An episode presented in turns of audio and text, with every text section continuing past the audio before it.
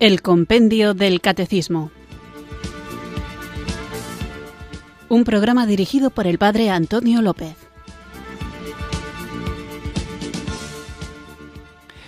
Muy buenas tardes, queridos oyentes de Radio María. Recibido un cariñoso saludo desde Irurzun, en Navarra, quienes sintonizáis una tarde más esta Radio de la Virgen, esta emisora que cambia vidas, Radio María, para acudir a la cita diaria con la formación católica en la que vamos enriqueciéndonos juntos gracias al estudio, a la reflexión, a la profundización del libro El Compendio del Catecismo, que con su estilo de preguntas y respuestas nos va guiando por la doctrina de la Iglesia Católica, aquello que creemos, aquello que celebramos, aquello que vivimos, aquello que oramos.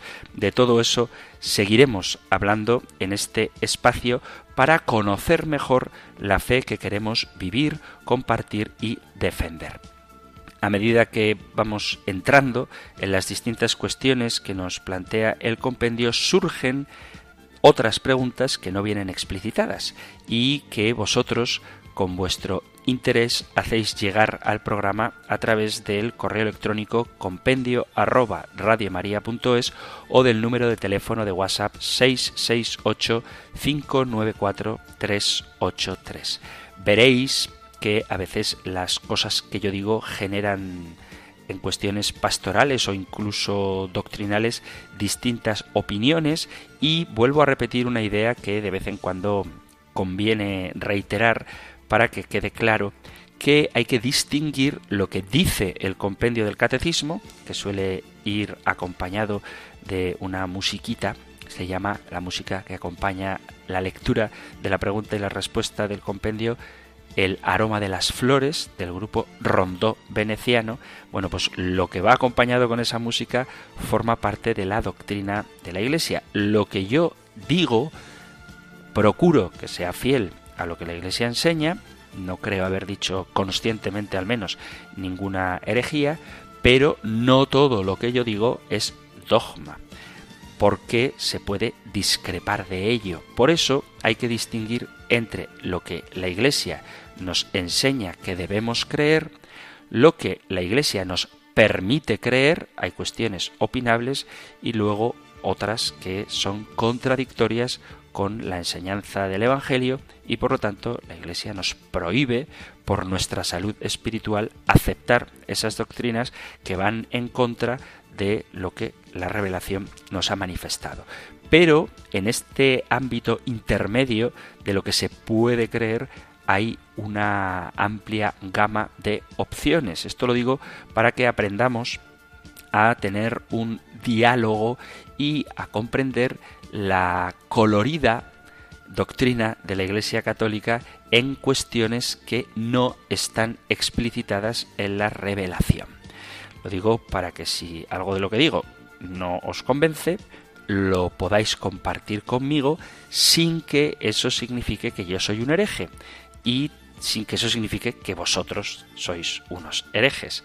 Hay cosas que se pueden opinar en cuestiones, digo, de pastoral, de devoción particular, de oración personal. Hay muchísimas cosas que se pueden debatir y enriquecernos mutuamente con ese diálogo. Diálogo en el que podéis participar a través de los medios que os he dicho, del correo electrónico o del WhatsApp de Radio María. Además, también estos medios dan la posibilidad de que podáis hacer preguntas y yo con la mejor de mis intenciones y hasta donde lleguen mis capacidades trataré de dar una respuesta lo más certera posible. Cuando son cosas que están claramente definidas por la Iglesia, lo haré con la doctrina de la Iglesia. Cuando son de esas cosas que no están dogmatizadas, que no están selladas, que no están ratificadas por el magisterio ni siquiera ordinario de los papas, ahí daré mi humilde opinión. Así que hoy dedicaremos el programa a vuestra participación. Sabéis que podéis preguntar lo que queráis que tenga que ver con nuestra fe católica. No me preguntéis sobre bioquímica porque no tengo ni idea de esas cosas. Y también podéis dar vuestros testimonios y si os parece, pues también podéis discrepar. Y para eso dedicamos un programa a la semana. Y hoy es el día en que vosotros sois directamente los protagonistas de este espacio de la emisora de la Virgen. Para poder tener fruto de esta hora de emisión, vamos a comenzar invocando juntos el don del Espíritu Santo.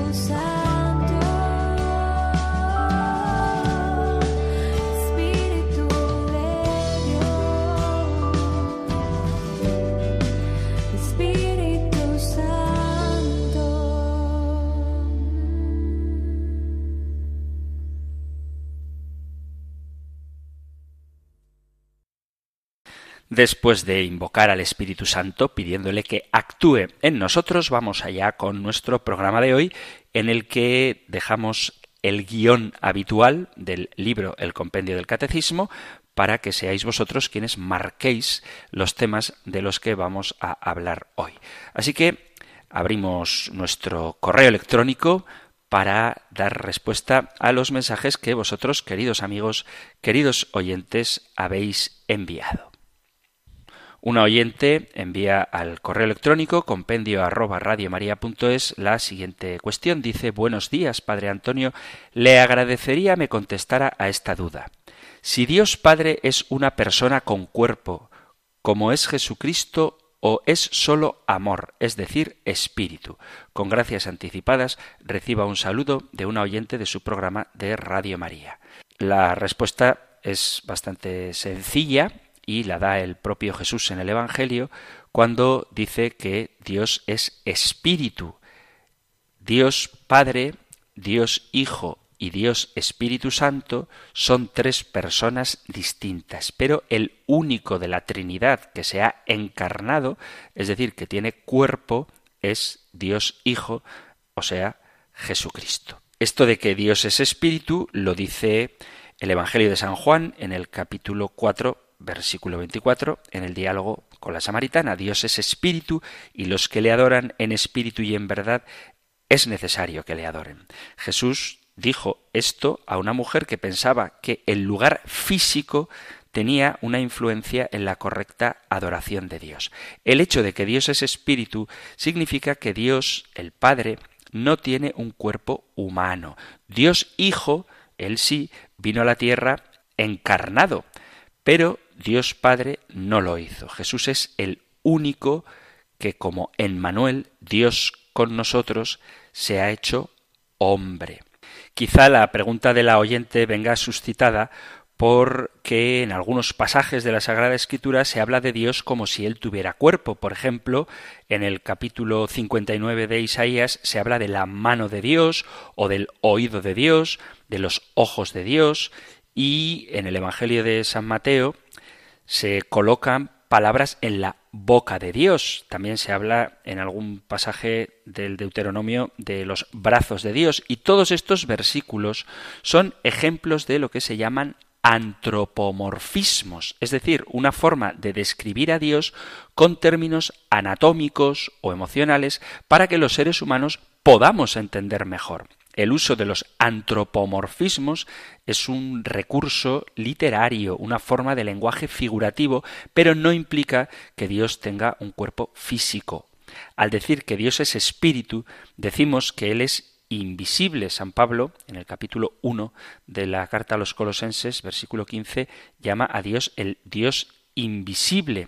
El mismo San Pablo le dice a Timoteo, en el capítulo primero, versículo 17, que alabe a Dios, al Rey de los siglos, inmortal, invisible, al único sabio y Dios, sea honor y gloria por los siglos de los siglos. Aunque Dios es espíritu, es un ser vivo y personal. Por eso podemos relacionarnos y conocerlo personalmente. Dice el libro de Josué capítulo 3 versículo 10, en esto conoceréis que el Dios viviente está en medio de vosotros. Desde el punto de vista filosófico, Dios debe ser un espíritu, un ser espiritual porque es infinito. Si Dios tuviera un cuerpo físico, sería limitado y por lo tanto no podría ser omnipresente, no podría estar en todos lugares al mismo tiempo. Dios Padre no se limita a las restricciones dimensionales de las cosas creadas, pero puede estar en todos los lugares del mundo al mismo tiempo. Dios es, desde el punto de vista filosófico, de la causa incausada, el ser necesario, es el poder detrás de todos los otros seres. En el capítulo cuarto del Evangelio de San Juan, Jesús, en el diálogo con la samaritana, hace la conexión entre Dios siendo espíritu y adorándolo en espíritu y en verdad. La idea es que, puesto que Dios es espíritu, debemos adorarlo correctamente, en verdad y en espíritu, es decir, con nuestra alma y nuestro corazón, en vez de querer limitarlo a una serie de condicionantes o limitantes propios de la materialidad física. Jesucristo, y esta es la grandeza de la encarnación, asumió todas esas limitaciones en su encarnación y ahora glorificado a la derecha del Padre, sigue teniendo un cuerpo físico, porque es su cuerpo físico el que resucitó, pero de una manera misteriosa, sin dejar de ser hombre, permanece, como ha sido desde toda la eternidad, siendo Dios. Vamos con otro mensaje enviado también al correo electrónico compendio arroba. Es un testimonio que da un oyente, una opinión. Dice buenas tardes, reverendo don Antonio López, cuánto título. Con el debido respeto, expongo lo siguiente. En el programa emitido algún viernes anterior, que es el día que hace referencia en el correo el oyente al día en que nos acompañó en este espacio mi amigo y teólogo Miquel Garciandía. Dice tuvo de acompañante al experto y profesor en teología, del cual opino que ha sido muy objetivo. Usted ha sido muy mordaz preguntándole y comprobé que tiene respuestas para todo. Con respecto a la teoría de Darwin o el darwinismo, a mí personalmente como católico, apostólico y romano, no me cabe en la cabeza es decir, desde que hubo el diluvio universal en el que Dios le dijo a Abraham que construyera el arca y embarcara en la misma una pareja de animales de cada especie, animales que son contemporáneos con nuestros días, repito, esa teoría dejó de existir. Entrar más allá es saber los planes de Dios y los planes de Dios son de Él y sus deseos los transmite a los profetas, pero no sus planes. Digo sobre el catedrático de teología que es muy objetivo porque a la Biblia hay que acudir con el corazón y toda idea que se me ocurra filtrarla con lo que me dice el corazón, de tal manera que si yo pienso en lo anterior al arca de Noé, todo lo que yo piense será pura y simple teoría. Por ejemplo, yo puedo decir que Dios es muy listo, creó el universo y con respecto a la Tierra creó inmensos bosques de vegetación de gran tamaño, lo mismo con los dinosaurios y diversos animales ya desaparecidos que proporcionaban abonos con sus excrementos y los restos de cadáveres con los que se alimentaban. La Tierra tenía muchos volcanes activos y otros tantos en erupción. Las placas tectónicas de la Tierra se movían produciendo gran cantidad de terremotos y cataclismos, e incluso Dios mandó un meteorito gigante que al impactar con la tierra arrasó con todo lo que había. Los inmensos bosques quedaron enterrados porque Dios sabía que la humanidad necesitaría, con el paso de millones de años, que estas plantas, bosques enterrados, etc., darían origen al petróleo y al carbón. ¿Qué sería de la humanidad sin el petróleo? ¿Cuántos millones de camellos, caballos, velas para barcos necesitaría la humanidad hoy día para trasladarse por el planeta? Por otro lado, ¿qué razón daríamos a la herencia genética de los caracteres de cada ser en el momento de la concreción de un ser vivo, los caracteres genéticos de cómo va a ser cada uno ya vienen definidos. Por lo tanto, los virus no evolucionan, mutan, cambian, y es lo más minúsculo de los seres vivos y en miles y millones de años siguen siendo virus. Todo sería teorías. Para esos grandes problemas está Dios para resolverlo. Nosotros, pobres hombrecillos, debemos pensar que Dios nunca nos ha abandonado después del pecado original. La humanidad se desarrolla paulatinamente, sin prisas para Dios. Él decide cuándo dar los pasos, no los hombres. Por eso no cabe en mi cabeza el darwinismo. Esa es mi humilde opinión, y Jesús nuestro Señor nos vino a enseñar lo que es importante, la buena nueva los santos evangelios que conociéndolo, conociendo la vida de nuestro Señor desde que nace hasta que sube a los cielos, nos llevará a leer el Antiguo Testamento sintiendo en nuestro corazón lo que Dios programó para el hombre, para la salvación del mundo, para enseñarle a adorarle, a amarle, a comprenderle, a entender la salvación del hombre y saber que todos los cuidados y medios que Dios ha empleado para nuestra redención y librarnos del pecado, dolor y muerte, ha enviado al Mesías, al Hijo del Dios vivo. Sin más, deseando que la presente haya sido de su agrado, le ruego lo tome como simple y humilde colaboración con su programa de un fanático de Radio María, la radio que abre y ablanda los corazones más duros. Su humilde servidor, un oyente que nos escribe desde Vigo dando este testimonio, esta opinión, que me parece una aportación que yo resumiría en que no hay que leer la Biblia como si estuviéramos leyendo un libro científico que nos explica cómo va el mundo, sino un libro religioso que nos explica cómo se va al cielo. y por lo tanto es absurdo pretender encontrar en la Sagrada Escritura explicaciones a cosas que ni el autor sagrado ni quien la inspiró, es decir, el Espíritu Santo, quieren decirnos. Así que muchas gracias por tu mensaje y vamos allá con otro de los que habéis enviado, una nueva pregunta al compendio del catecismo que podéis enviar a compendio arroba radiomaria.es o al número de teléfono para WhatsApp 668 594 383. En programas anteriores estuvimos hablando de la unción de enfermos, de la penitencia, de los sacramentos de sanación y en ese contexto hablábamos de las indulgencias y una de las cosas que quedaba pendiente, que dije que iba a hablar de ello y no lo hice, es cómo se ganan las indulgencias. La pregunta sobre las indulgencias, para saber qué son, etcétera, es la pregunta 312. Os remito a que escuchéis ese programa para saber en qué consiste la indulgencia y qué es la remisión de la pena temporal merecida por los pecados que ya han sido perdonados en cuanto a la culpa y que el fiel, cumpliendo determinadas condiciones, obtiene para sí mismos o para los difuntos. Y estas determinadas condiciones son de las que no hablé. Así que simplemente os menciono cuáles son las condiciones para conseguir una indulgencia plenaria. Hace falta realizar la acción que la Iglesia premia con esta indulgencia. Hay que realizar la acción, pero antes hay que estar en gracia de Dios. Es decir, que hay que confesarse. Y hay que realizar la acción premiada con indulgencia con intención, al menos general, de ganar la indulgencia. Solo se puede ganar una indulgencia plenaria cada día. Hay que tener una disposición interior de desapego al pecado, incluso al pecado venial. Las indulgencias no son supersticiones, no son magia, es decir, si yo hago un acto beneficiado con la indulgencia, pero no tengo ninguna intención de convertirme, pues no me va a servir de nada.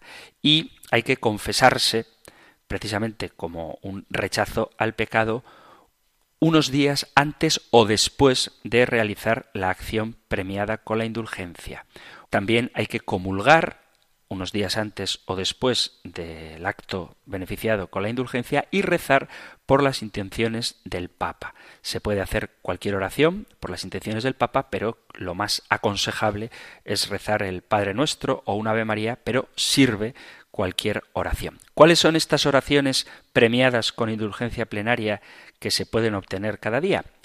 Tener un rato de adoración eucarística al menos durante media hora rezar el Santo Via Crucis, recorriendo las catorce estaciones, meditando la pasión del Señor, rezar el rosario completo en una iglesia o en familia o en una comunidad y también la lectura de la palabra de Dios durante al menos media hora. Luego hay momentos especiales en los que se puede ganar la indulgencia plenaria. Por ejemplo, en el momento de la muerte se puede ganar la indulgencia plenaria, aunque no sea posible, por las cuestiones propias de la enfermedad, ni la confesión, ni la comunión, ni la oración por el Papa, pero hay que hacerlo dispuesto en gracia de Dios, rechazando el pecado y deseando haber ganado la indulgencia. Luego también hay momentos en los que en ciertos santuarios, en el aniversario del santuario, en la fiesta del santuario, rezar el Padre Nuestro, el credo, en ese santuario, en esa iglesia, en esa basílica, en ese lugar de peregrinación, en momentos determinados se puede ganar la indulgencia plenaria. También cuando se recibe la bendición del Papa Urbi et Orbi, aunque no haya que estar necesariamente en presencia física del Papa, se puede recibir por radio, por televisión. Radio María siempre lo emite, pero eso sí, ha de ser en directo. No vale ganar la indulgencia plenaria con la bendición Urbi et Orbi si la estás escuchando en los podcasts de Radio María o en cualquier otro medio. Hacer ejercicios espirituales, por ejemplo, también aporta este beneficio de la indulgencia plenaria que han de ser al menos por tres días completos. Asistir a una primera comunión, el sacerdote en su primera misa, y luego ciertas fechas donde se pueden obtener indulgencias plenarias. Por ejemplo, el día 31 de diciembre, cuando se reza el Te Deum en una iglesia, dando gracias a Dios por los beneficios recibidos el último año, el 1 de enero, rezando el Beni Creator en una iglesia, los viernes de Cuaresma, después de comulgar rezando ante un crucifijo, en los oficios de Semana Santa, rezando, por ejemplo, el jueves santo el Tantumérgo, el viernes santo asistiendo a los oficios, el sábado santo renovando las promesas bautismales en la solemne vigilia pascual, el día de Pentecostés orando también el Beni Creator, asistir a la procesión eucarística el día del Corpus Christi, y luego hay instituciones particulares que gozan en determinados días del año de este beneficio de la indulgencia plenaria. O sea que la indulgencia no es algo difícil de obtener, sino que la Iglesia nos da muchas oportunidades para hacer borrón y cuenta nueva en nuestra vida espiritual y comenzar sin mancha de pecado, la culpa que nos quita la confesión, pero también sin la pena que el pecado acarrea consigo y de la que nos libramos cuando obtenemos la indulgencia plenaria. Siguiendo con el tema de las indulgencias, vamos a escuchar otro mensaje enviado al número de teléfono de WhatsApp 668-594-383. Dice, buenas tardes, desde hace semanas me ha cautivado su programa desde que habló en un programa de reposición de las mascotas, pues me llevo mejor con ellas que con los seres humanos. En fin, en el programa de las indulgencias, cuando ha hablado de la misa que hacemos a nuestros familiares difuntos, yo creía que con una misa y rezarles era suficiente, además de tenerles siempre en nuestro recuerdo. Mi madrina que era también mi tía, hermana de mi madre, en vida no nos pudimos despedir de ella y mi hermana y yo, que era la madrina de las dos. Vivía con una cuñada que no nos trataba bien y solo nos avisó mi tío cuando ya había fallecido. De algunos datos personales que entenderéis que omita. Bueno, perdóneme que me vaya por la tangente. Mi duda es que si tenemos que hacer varias misas, porque a mí en mi iglesia me han dicho que con una misa después de fallecido vale la tengo siempre presente en mis oraciones. ¿Tendría que hacerle más misas? ¿Qué me aconseja? Es que la gente que la cuidaba no es creyente y por mucho que la rezo no sé si hago bien o hago lo suficiente. Deme un consejo, por favor. Gracias por el programa y que esté donde esté no puedo dejar de oírlo. Un abrazo. Pues muchas gracias a ti por engancharte al compendio del catecismo. Ojalá que cada vez seamos más los que queremos formarnos y este programa, como tantos otros de Radio María, como toda la emisora de la Virgen, trata de hacernos crecer en la vida cristiana. Con respecto a la pregunta, ¿basta una sola misa por un difunto? La respuesta clara es que no. Es bueno, es una tradición en la Iglesia y es una obra de caridad, una obra de misericordia, orar por los difuntos. Y la forma más perfecta de oración es la Santa Misa. Los difuntos pueden necesitar nuestra ayuda si al morir necesitan de purificación antes de poder entrar en la visión de Dios. La promesa recibida de Dios en el bautismo conduce al cristiano a participar en la vida eterna junto a Dios, a entrar en comunión con Él en el amor, en su paz, en su descanso y en esa alegría que Él nos quiere ofrecer para toda la eternidad. Sin embargo, las consecuencias de los propios pecados pueden hacer necesaria una purificación tras la muerte que llamamos purgatorio antes de entrar definitivamente en el cielo. Nunca sabemos la situación de cada uno en particular. Por eso la Iglesia, con amor de madre, confía a todos los difuntos en general y a cada uno en particular a la misericordia de Dios, intercediendo ante Él por ellos, con su oración incesante y sobre todo ofreciendo el sacrificio redentor de Cristo en la Eucaristía, para que los frutos de la pasión, muerte y resurrección de Cristo alcancen también a los difuntos en la situación en la que se encuentren. Esto es parte de ese misterio maravilloso de la comunión de los santos. Por lo tanto, es necesario rezar por la salvación eterna de nuestros hermanos difuntos y podemos ofrecer por ellos algunos sacrificios, limosnas, hacer oraciones, ganar indulgencias por su eterno descanso, Pero lo mejor que podemos hacer por nuestros familiares difuntos, la mayor obra de caridad que podemos hacer por ellos es rezar, aplicando, ofreciendo la Santa Misa por ellos. No sé por qué el sacerdote de su parroquia le dijo a esta oyente que con una misa era suficiente.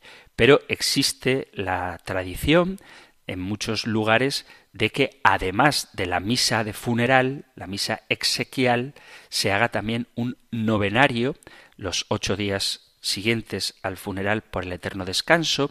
En algunos sitios se mantiene la antiquísima tradición, ya del siglo VI, de ofrecer misas gregorianas, que era un mes entero, 30 días de misas.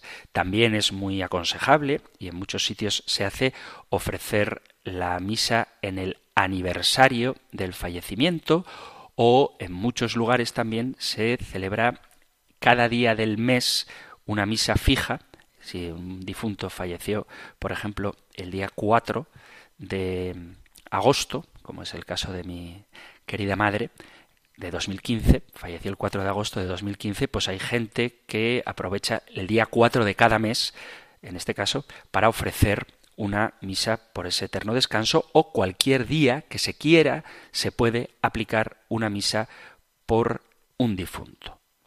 Es verdad que a veces ocurre que faltan familiares directos que tengan fe o que no tengan oportunidad de acudir a misa y quizá haya personas que no haya quienes les encarguen misas por su eterna salvación. Para eso tenemos las misas del Día de todos los fieles difuntos, donde se reza por todos los difuntos, y también existe la posibilidad, hay quien lo hace, que en vida, ante la perspectiva de que su familia no va a ofrecer misas por ellos, encargan a su parroquia que cuando fallezca pues ofrezcan misas por su eterno descanso. Pero creo que como no sabemos la situación que tienen nuestros hermanos difuntos, lo mejor es que nunca cesemos de orar por ellos y la oración mejor que podemos ofrecer por los difuntos es sin duda la Santa Misa ofrecida con esta intención. Continuamos con nuestro programa, el Compendio del Catecismo, hoy dedicado a vosotros, queridos oyentes, y a vuestra participación. Podéis seguir enviando vuestros mensajes al correo electrónico compendio o al número de teléfono de WhatsApp 668-594-383. Dice un oyente al correo electrónico, el título del correo es Música Protestante. Buenas tardes, Padre Antonio, Dios lo bendiga abundantemente. Escucho mucho su programa y la verdad me gusta bastante la manera en que explica el catecismo. Solo una pequeña opinión. Y es que si estamos profundizando en el catecismo, ¿por qué pone en muchos momentos cantos protestantes? Tenemos una gran herencia en música católica y en la actualidad bastantes grupos que cantan a Nuestra Madre María y a la Eucaristía. Y me manda un enlace donde puedo encontrar muchísimos. Y luego me da otro que es su favorito. Gracias por acoger mis palabras, cordial saludo. Este es un tema del que hemos hablado, gracias a ti, querido oyente, por compartir tu opinión. Digo que este tema de la música creo que lo he comentado alguna vez y es que en mi opinión, esta es una de esas cosas que podéis discrepar conmigo absolutamente con toda la libertad de los hijos de Dios sin salirse ni un ápice de la enseñanza de la Iglesia Católica y es que en mi opinión no existe música protestante existen autores protestantes. Yo a la hora de elegir las canciones de invocación al Espíritu Santo o las que utilizo como pausa en casi todos los programas, intento que sean canciones que tengan algo que ver con el tema del que estamos hablando y hay muchas cuestiones como por ejemplo las peticiones de perdón o algunos pasajes bíblicos que son cantados o inspirados los cantos en algunos textos de la Sagrada Escritura y no me fijo tanto en el autor de la canción, si es católico o protestante, sino en lo que la propia letra de la canción dice. Y si no encierra nada que contradiga la enseñanza de la Iglesia católica, suelo ponerla sin fijarme demasiado, digo, en quién es el autor. Porque la música es música, la palabra de Dios es palabra de Dios y si lo que se está afirmando y cantando no va en contra de la enseñanza de la Iglesia, me parece oportuno compartirla. No es que busque canciones protestantes, es que sencillamente busco una canción y si me parece adecuada, la pongo y si no me parece adecuada, pues no la pongo. Pero vuelvo a insistir en que creo que no debemos cerrarnos a lo que otras confesiones cristianas hagan bien. Si en un momento determinado, en un espacio musical sin letra, a alguien se le ocurriera poner para relajar a la audiencia música tibetana, por ejemplo, eso en principio no me parece mal, por más que la música tibetana no tenga nada que ver ni en la forma ni en el contenido con la música cristiana. Pero es una opinión perfectamente aceptable. También os digo, queridos amigos, que estoy muy contento si vosotros me hacéis sugerencias musicales para compartir con Radio María. Además de la palabra, es importante también escuchar buena música y la radio favorece esta bien entendida dispersión de hacer pausas musicales. Así que, ya que hablamos de ello, vamos a escuchar ahora una canción sin fijarme, insisto, tanto en la confesión o profesión de fe del compositor, sino más propiamente dicho, en la música. Lo que sí vería peligroso es que solo se escuche música protestante, eso sí, y que cuando escuchamos música cristiana, sea de la confesión que sea, lo hagamos con filtros, que no caigamos en asumir las letras así repetitivas y meditativas sin darnos cuenta de qué es lo que están diciendo. Pero debo confesar también que en los grupos de alabanza de la Renovación Carismática Católica, en mi parroquia tengo uno pequeñito, pero muy bonito, y damos gloria a Dios y alabamos al Señor, muchos de los cantos que nosotros interpretamos en alabanza al Señor son de origen protestante. Pero como lo que hacen es cantar la grandeza de Dios, no hay ninguna objeción por mi parte a la hora de utilizar esas melodías para alabar a Dios. Pero vuelvo a repetir, esta es mi opinión, me considero limitado también en mi cultura musical cristiana y por eso si queréis compartir con los oyentes alguna canción que os parezca bonita, podéis hacerlo enviándome el enlace al correo electrónico compendio arroba radiomaria.es o al WhatsApp 668 594 383.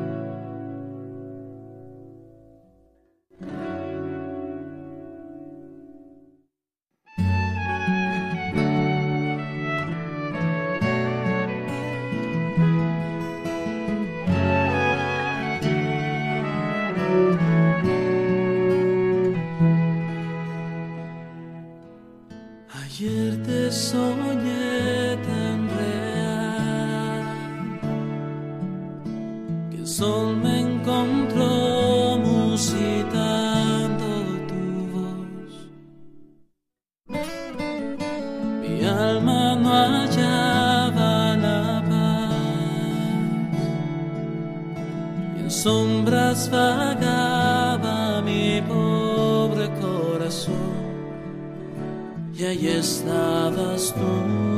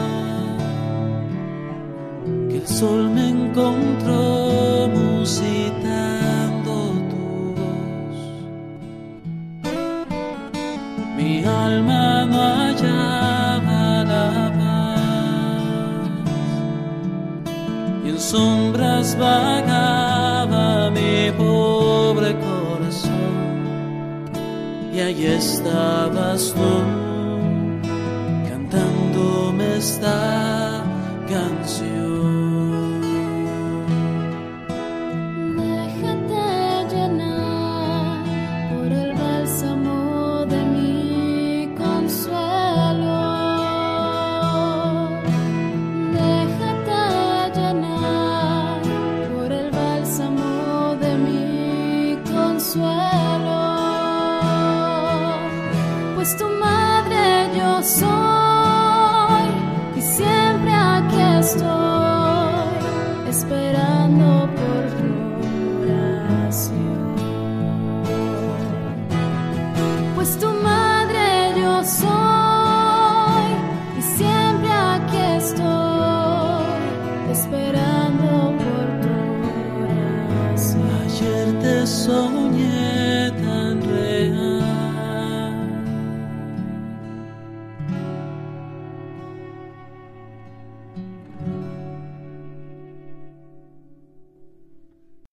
Estás en Radio María escuchando el Compendio del Catecismo, nuestro espacio diario de formación católica que puedes escuchar aquí en la emisora de la Virgen de lunes a viernes de 4 a 5 de la tarde, una hora antes, si nos sintonizas desde las Islas Canarias.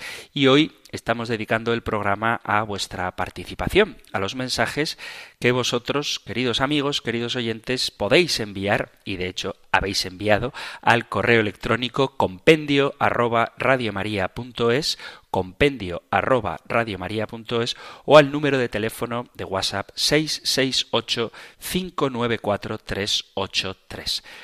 Acabamos de escuchar una canción estrictamente católica porque hace referencia a María y la ponía por pausar justo después de haber hablado de por qué, me decía un oyente, a veces pongo música protestante. Los protestantes creen en Cristo, son hermanos nuestros, compartimos muchas cosas y aunque ellos no tienen la plenitud de la fe, les faltan cosas muy necesarias, importantes para abrazar todo lo que Cristo nos ha revelado, son hermanos nuestros. Os digo esto por otro correo electrónico que dice, don Antonio, le he escuchado hoy y en muchas cosas estoy de acuerdo con usted. Sin embargo, si utilizamos el término hermanos, quiere decir que somos familia y por lo tanto familia unida en Cristo, unida jamás será vencida. Con oración, ayuno, palabra de Dios y doctrina es posible. En algunas peregrinaciones, en la Europa Oriental, la oración y el ayuno, el Señor ayuda. Actúa para Dios. Nada hay imposible. Bendiciones. Pues bendiciones para ti también. Y quiero destacar que los no católicos son hermanos nuestros. Creen en Jesucristo como Dios, creen en el Padre como Dios y creen en el Espíritu Santo. Es verdad que hay doctrinas que no comparten con la Iglesia católica, pero no por ello rechazan a Jesucristo. Rechazan lo que Jesucristo les ofrece, pero no a la persona de Jesucristo. Y por lo tanto, aunque yo reconozco que a veces puedo dar la sensación de que estoy en contra de los protestantes, lo cierto es que la fuerza con la que a veces critico algunas de sus enseñanzas no parte del rencor o del odio, ni mucho menos, sino antes al contrario, del amor. Es decir, ¿por qué estando tan cerca de Jesucristo no abrazan completamente lo que Cristo nos ha revelado? Y son hermanos nuestros, hermanos, pero hermanos separados, son hijos del Padre, llamados a formar parte de la única Iglesia de Jesucristo, y hace falta, como dice el oyente, oración y ayuno para que el deseo del corazón de Cristo de que seamos todos un solo rebaño bajo la guía de un único pastor, de que no haya más que una iglesia y que esto sea testimonio ante el mundo de la verdad de Jesucristo, se haga una realidad. Por eso hay que dialogar con los hermanos protestantes, podemos rezar con ellos, porque creemos en el mismo Dios, y ojalá llegue el día en que podamos participar juntos de la misma mesa eucarística. Esto es el ecumenismo, querer ser un solo rebaño bajo la guía de un solo pastor, formar la única iglesia, cuerpo de Cristo, en la que no haya divisiones. De todas maneras, al hablar de protestantes hay tantos matices que resulta difícil abarcar a todos los grupos cristianos en uno solo, porque incluso entre ellos tienen doctrinas en las que discrepan y por eso deberíamos todos abrirnos a la verdad que nos ha sido revelada en la Sagrada Escritura y en la tradición bajo la guía del magisterio, teniendo al Papa como cabeza visible de la Iglesia y signo de unidad de todos los creyentes. Continuamos con nuestro programa, hoy dedicado a vosotros, queridos oyentes, y un oyente envía un correo, dice, tengo algunas dudas importantes, es el título del correo. Buenos días, estimados hermanos en Cristo. Este email es dirigido al padre Antonio López, que dirige el edificante Gracias programa del Compendio del Catecismo, porque en mi humilde ignorancia es quien desde el Catecismo de la Iglesia quizá nos puede responder mejor. En la búsqueda de un acercamiento ferviente para nuestra familia, a las enseñanzas de Jesucristo y seguir su camino, hemos empezado, mi esposa y yo, con mucho entusiasmo, el llamado camino neocatecumenal. Y al asistir a la Eucaristía que ellos celebran, nos ha llamado la atención la manera como realizan la consagración y la comunión, porque no se arrodillan y se comulga desde la mano todos sentados al mismo tiempo, una vez que el sacerdote ha dado a todos los feligreses que desean comulgar el cuerpo de Cristo. También nos ha llamado la atención que el cuerpo de Cristo no es una hostia, sino un pan ácimo. Quisiéramos saber si es posible. ¿Qué dice la Iglesia acerca de cuál debe o puede ser la acción más correcta de los feligreses en el momento de la consagración, suponiendo ningún impedimento físico si el deber es ser arrodillado o no necesariamente. ¿Qué dice la Iglesia acerca de cuál debe o puede ser la acción más correcta de los feligreses en el momento de la comunión, suponiendo que no exista ningún impedimento físico? ¿Puede ser sustituida la hostia por el pan ácimo en la Eucaristía? Si es afirmativo, no hay diferencia alguna más allá de la notable físicamente entre el cuerpo de Cristo, sea en forma de hostia o de pan ácimo. ¿Qué dice la Iglesia acerca de la celebración eucarística del camino neocatecumenal y en general de este camino? Gracias por vuestra atención y ayuda, bendiciones y saludos. El camino neocatecumenal es un movimiento en la Iglesia que está sin duda inspirado por el Espíritu Santo y que es una bendición para la Iglesia. Existe un documento sobre la liturgia del camino neocatecumenal. Resumiéndolo mucho, las comunidades del camino tienen derecho, si lo aprueba el obispo diocesano, a celebrar la Eucaristía en pequeñas comunidades, pero siempre y cuando estén abiertos a la participación de otros fieles. Es decir, que si el camino neocatecumenal ejerce el derecho que tiene, con permiso del obispo, de celebrar la Eucaristía en pequeñas comunidades, no significa eso que quien no forme parte del camino neocatecumenal tenga prohibido participar en esa misa. Es decir, se hace a pequeños grupos, pero abierta, debe ser abierta a cualquiera que quiera participar de ella.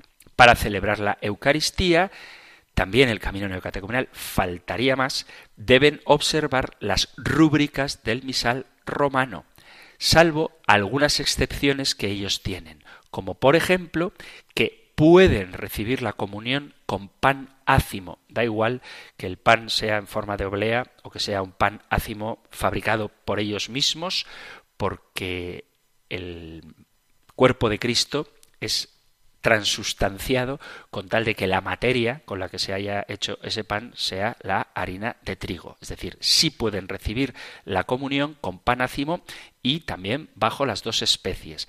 Además, tienen la posibilidad legítima, aunque sea distinto de lo que pone el misal romano en sus rúbricas de celebrar el rito de la paz después de las peticiones, después de la plegaria universal. Y los laicos pueden comulgar de pie sin acercarse al altar en su sitio. Todo eso es correcto. Respecto a otras costumbres que tienen, como por ejemplo la de los ecos después de los evangelios, se concede, dice la Iglesia, en este documento sobre la liturgia del camino neocatecumenal, se concede a los presbíteros, a los sacerdotes, la posibilidad prudente de dialogar con algunas personas presentes para dinamizar la homilía. Esto se hace también, por ejemplo, en las misas con niños. Yo, si alguno ha participado en alguna de las misas que celebro, habitualmente en mi parroquia, soy partidario de hacer preguntas no necesariamente retóricas a los asistentes. Si bien es cierto que no es que haga un diálogo con cada uno de ellos, pues me gusta hacer preguntas para que la gente se implique en la predicación y de esa forma estén más atentos también, porque cuando te interpelan es más fácil mantener la atención. Sin embargo, esta forma, digamos, dialogada de predicar no significa ni mucho menos que se delegue a otros la predicación. O sea, tú puedes hacer una pregunta, incluso escuchar una opinión, establecer un diálogo. Esto es fácil en las pequeñas comunidades. Por ejemplo, en las misas que celebro en la cárcel, pues la homilía es bastante participativa, pero eso no significa que predique otro. Es como un recurso de oratoria el hacer a otros partícipes de lo que se está diciendo, pero, insisto, la homilía es responsabilidad del sacerdote. Con respecto a las posturas corporales, todos deben tender a que la liturgia resplandezca por su decoro y su sencillez para comprender el significado verdadero y pleno de cada una de sus partes, de las partes de la misa, y se favorezca la participación de todos. Por eso, también en el camino neocatecumenal, como en todas partes, ha de tenerse cuidado para cumplir con las normas que establece la instrucción general del misal romano y por la praxis tradicional del rito romano y aquellas que contribuyen al bien espiritual del pueblo de Dios más que al deseo o las inclinaciones privadas. Tened en cuenta que la uniformidad de las posturas salvo, como dice el oyente, que haya impedimento físico por problemas de salud, ha de ser observada por todos los participantes como signo de la unidad de los miembros de la comunidad cristiana congregados en la sagrada liturgia. Los gestos, las posturas expresan y promueven la intención y los sentimientos de los participantes. Y en el momento de la consagración, repito, salvo por cuestiones de salud que lo impidan, la postura que pide la Iglesia es estar de rodillas y el que no se pueda arrodillar debe hacer una inclinación profunda mientras el sacerdote hace la genuflexión después de la consagración. Esto es lo que la Iglesia pide. Sí que hay algunas excepciones, como el rito de la paz o el modo de comulgar desde el asiento, pero de pie se permite la comunión bajo las dos especies y el pan ácimo, pero con respecto a las demás posturas, como la liturgia es de la Iglesia y aunque la celebres en una pequeña comunidad, estás celebrando con toda la Iglesia, hay que cumplir las normas litúrgicas que la Iglesia ha establecido para la celebración de la Santa Misa. Entonces, respondiendo directamente a las preguntas del oyente, dejando claro, aunque esto no lo pregunte él, que aunque sea una misa privada, no se puede prohibir a otro que no forme parte del grupo que celebre la misa con ellos, porque la misa es de la Iglesia. A propósito de la postura de la consagración, ha de ser de rodillas, se puede comulgar de pie desde el asiento y aunque la costumbre que tengan en el camino neocatecumenal es comulgar en la mano, que es perfectamente permitido, tampoco se podría prohibir a quien quisiera recibir la comunión en la boca y sí se puede cambiar el pan en forma de oblea por pan ácimo. Esto es lo que respondo al oyente, esto es lo que dice la Iglesia, esto no es mi opinión. Y ya se nos ha terminado el tiempo para el programa de hoy. Se quedan preguntas en el tintero, siempre ocurre. He procurado ser breve a la hora de responder a las que he leído y hay otras preguntas que son muy interesantes y que me parece que requieren bastante más tiempo y responderé a ellas en otro programa dedicado a vosotros, queridos amigos, queridos oyentes. Si os gusta esto de que haya respuestas a vuestras preguntas, tenéis que enviarlas. Hay todavía muchas en la bandeja de entrada del correo electrónico, al WhatsApp también, pero sois más de correo electrónico que de WhatsApp, no importa, el caso es que lleguen vuestras participaciones y podéis enviarlas al correo compendio arroba radiomaria.es, compendio arroba radiomaria.es o si preferís al WhatsApp por audio o por texto escrito 668 594 383 668 594 383 os agradezco mucho que sigáis participando en el programa y esto denota el interés que tenemos desde aquí, desde Radio María, todos, por ir creciendo cada vez más en el conocimiento, la vivencia, la difusión y la defensa de nuestra fe católica. Terminamos ahora recibiendo la bendición del Señor. El Señor te bendiga y te guarde, el Señor ilumine su rostro sobre ti y te conceda su favor, el Señor te muestre su rostro y te conceda la paz. Muchísimas gracias por estar ahí, gracias por escuchar el compendio del catecismo y si queréis volveremos a encontrarnos en un próximo programa. Un fuerte abrazo.